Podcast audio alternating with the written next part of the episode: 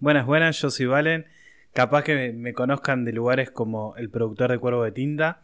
Y bueno, hoy lo desplacé a Juani de su lugar como locutor para que lo podamos conocer un poco más a él. Hola Juani, ¿cómo andás? ¿Qué tal? Olis, ¿cómo andan? ¿Todo bien y vos? Ah, Bien, qué sé yo. Es muy rara esta situación de estar siendo entrevistado por eh, uno de mis mejores amigos y el productor del programa. Es como muy extraño todo. Sí, podríamos decir te conozco por demás. Sí, para mal, para bien, para un montón de cosas. Pero bueno, eh, para que la gente te conozca un poco más. ¿Quién es Juaní Ramírez?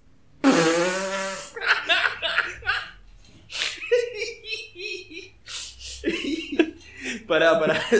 vamos de vuelta, meter un rewind y vamos a arrancar de vuelta porque esto es cualquier cosa. Yo las risas las dejo.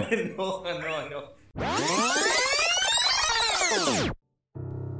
Contextos de Insomnio, un podcast Cuervo de Tinta.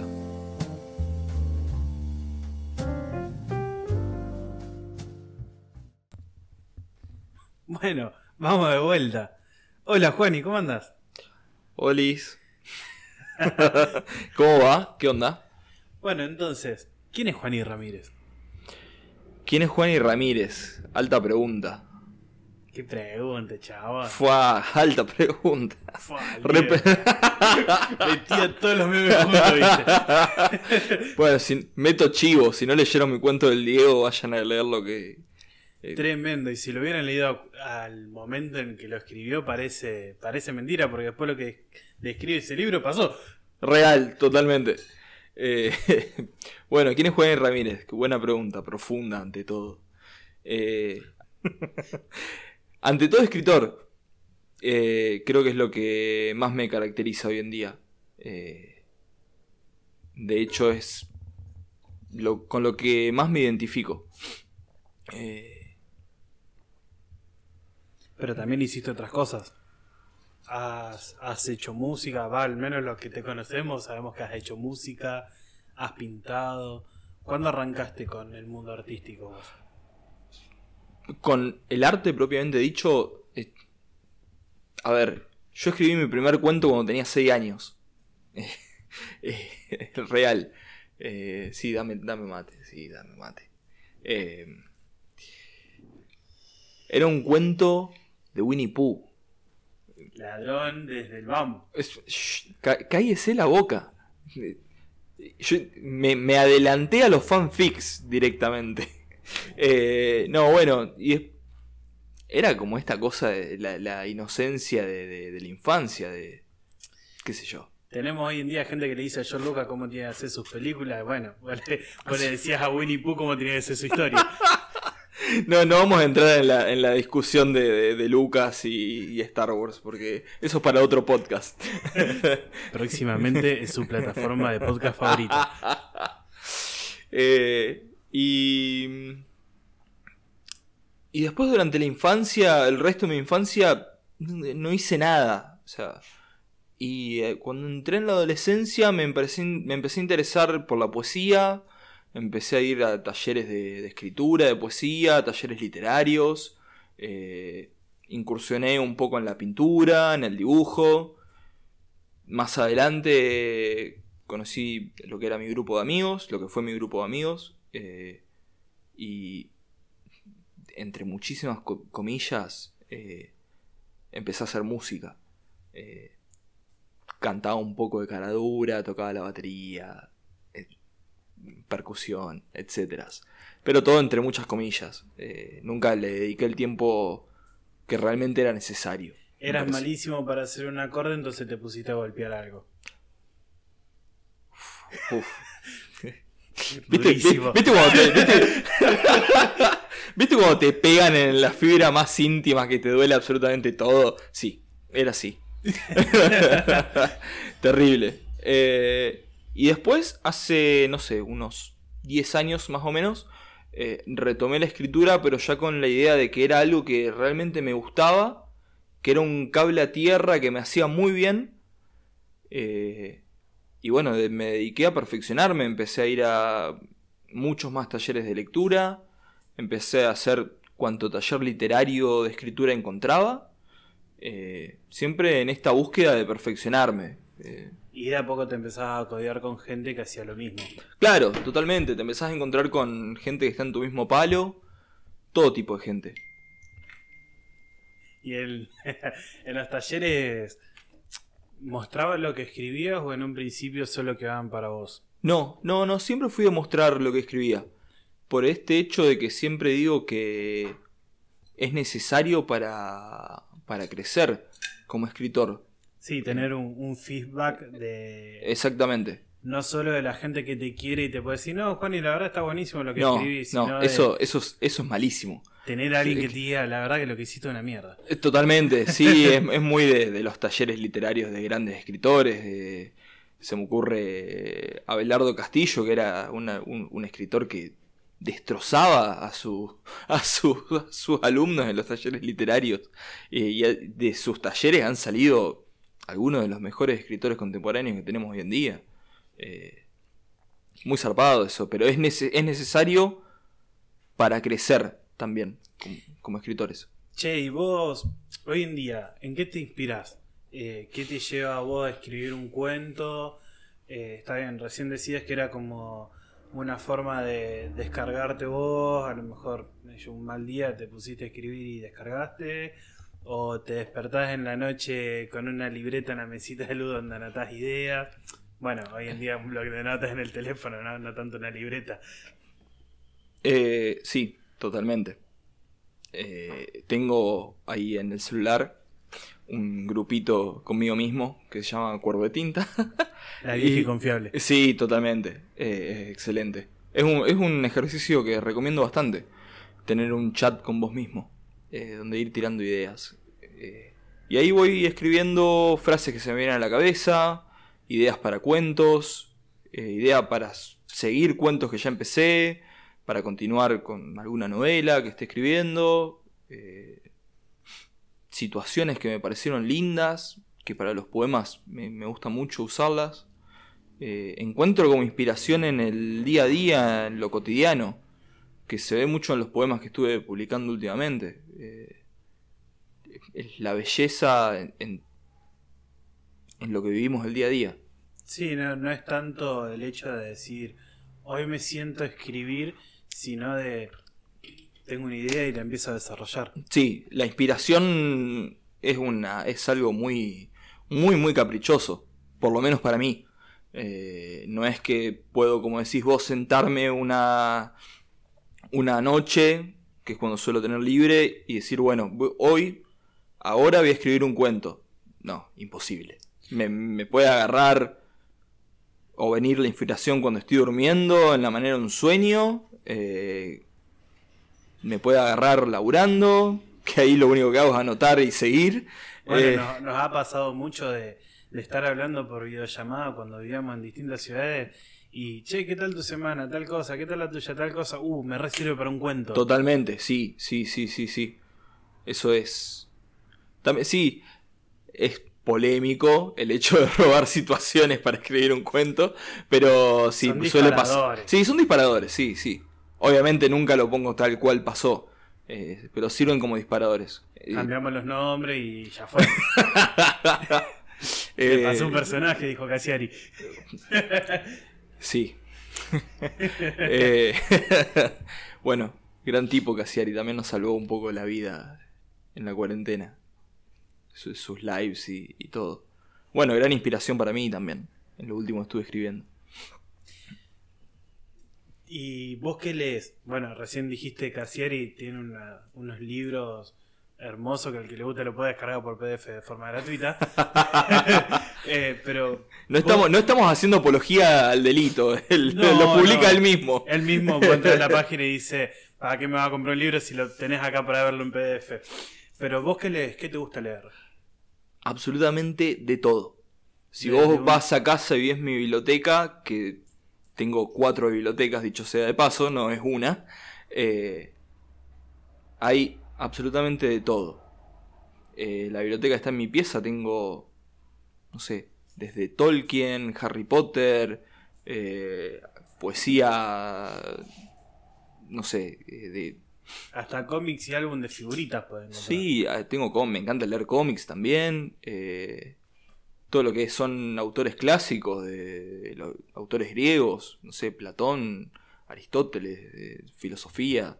Eh, me gustan mucho los autores contemporáneos, argentinos más que nada. Me gusta, me gusta mucho cómo escribe Gabilondo, que es un poeta de Arrecifes, me parece, si no me equivoco. Eh, Maya Morosano de Rosario, Selva Almada. Eh, no sé, no se me vienen a la cabeza ahora más nombres, pero leo absolutamente de todo. Novelas de fantasía me encantan también. Eh, de todo, de todo. Novelas históricas me fascinan. Así, el estilo, no sé. Eh, no sé. Aparte es fantástico, eh, un ejercicio que hemos hecho mucho de, che, Juan, y tengo ganas de leer algo, ¿qué puedo leer? Y la primera pregunta es, ¿qué te gusta y de lo que te puedan decir? O sea, te puedo decir, me gusta el terror, me gusta la fantasía, me gusta la magia, me gusta lo que sea. Siempre tenés una respuesta, un libro, sí, leete este y lo leí, es fantástico.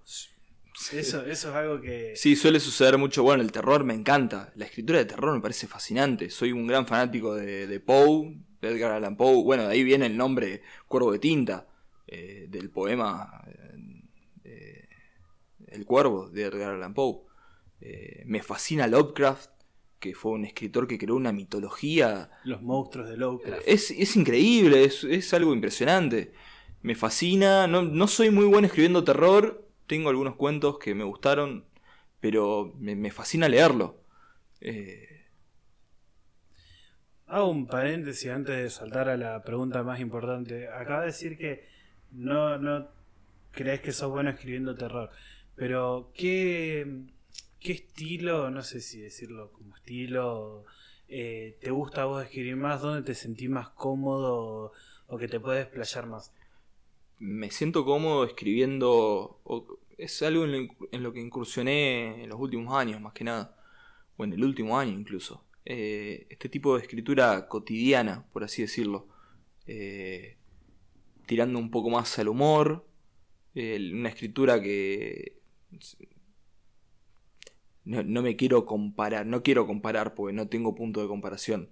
Pero según profesores de talleres y etcétera que podría asemejarse a algo que escribiría Ocasiari o el negro Fontana Rosa eh, o Sacheri, ese estilo de escritura.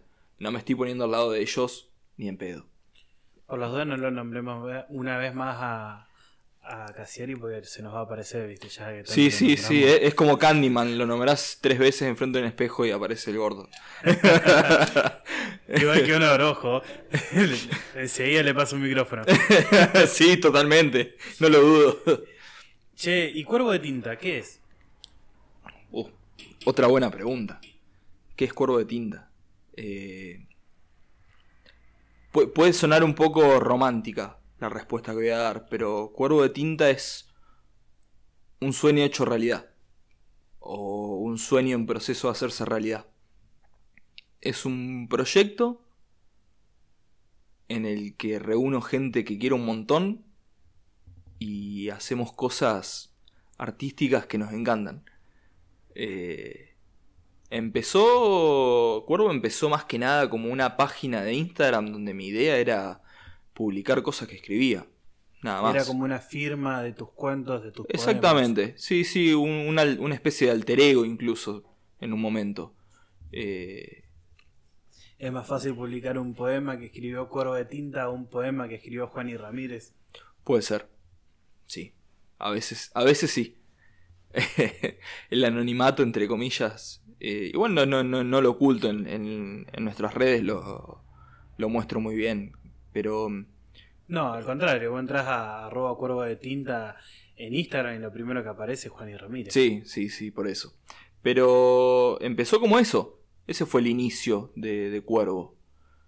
Después mutó cuando mm, consideré que lo que estaba haciendo necesitaba una estética más acorde a lo que estaba escribiendo o a lo que yo quería en realidad. Era, eh, fue medio un capricho la estética de Cuervo.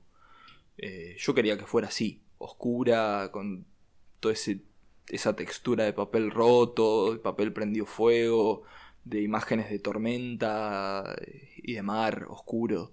Eh, De una noche de, de fogón en el medio Sí. de la nada, con lecturas de cuentos de todo tipo. Exactamente, totalmente.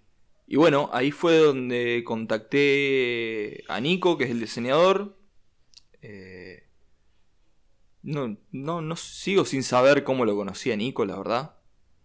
Es algo que está ahí en el medio de, de un halo de misterio. y, y bueno, pegamos mucha onda desde el comienzo y le dije, che, yo quiero hacer algo como esto. Me dijo, bueno, perfecto. Y apareció con, con esa estética que encuentran en Instagram, en la cuenta de Cuervo de Tinta, que es maravillosa.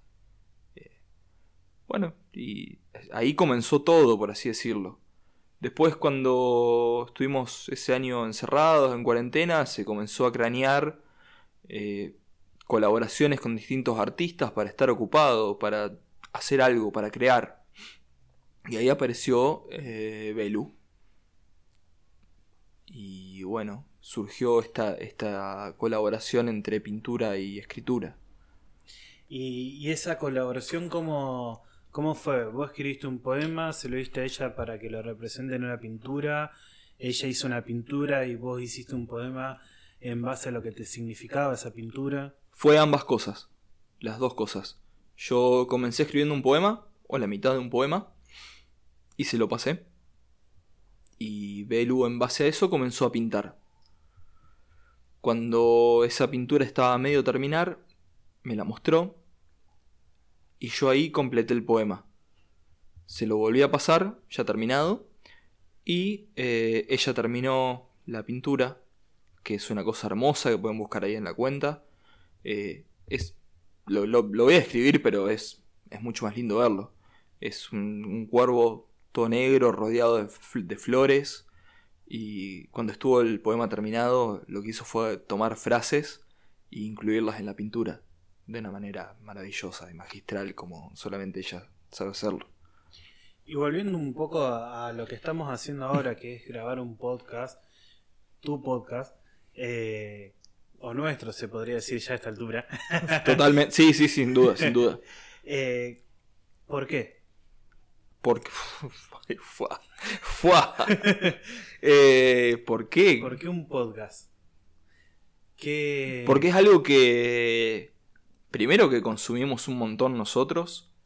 Que está en pleno auge. Y me parece una herramienta maravillosa para poder compa- compartir lo que hago de una manera más. Y de una manera que me gusta mucho hacer. Eh, muchas de las personas que me conocen saben que soy asiduo de, de recitales de poesía, de zapadas de poesía, en bares, en lo que sea. Relatar mis poesías y mis cuentos es algo que me fascina. Y este podcast, Contextos de Insomnio, comenzó como. como todo en cuervo. Como una idea que fue compartir textos míos de un minuto, dos minutos como mucho. Y enseguida mutó en leer el texto de otra persona. Y el siguiente capítulo ya estaba leyendo eh, poemas de, mus- de músicos, otros escritores, y explicando qué querían decir para mí. Eh, y ahora va a seguir mutando. Ya estamos planeando eh, meter entrevistas. La semana que viene probablemente ya saquemos una entrevista con artistas, músicos, pintores, escritores, de todo. empezar a agitarla un poco con la movida artística, no solo local, sino de, de mucha gente de, la zona, mucha gente amiga, muy querida, que, que hace cosas fantásticas. Sí, yo estoy eternamente agradecido a la gente que que siempre apoyó y siempre fue gente de abajo. Eh, y creo que es una de las maneras de sobrevivir o de crear arte que es bancando al que está al lado, al artista que está al lado. Y hay, hay mucha solidaridad entre los artistas hoy en día. Eh, y es algo re lindo. Así que la idea de este podcast también es seguir apoyando eso. Y trayendo gente que, que la rompa en lo que haga. Y, y que siempre estuvo ahí. Bueno, Juan, muchas muchas gracias por, por venir a mi casa, a mi living. Ya... está hermoso, está, la, verdad que el setup que, que armamos acá. Ya falta que tenga una copia de la llave. bueno, entonces. Cuando quieras.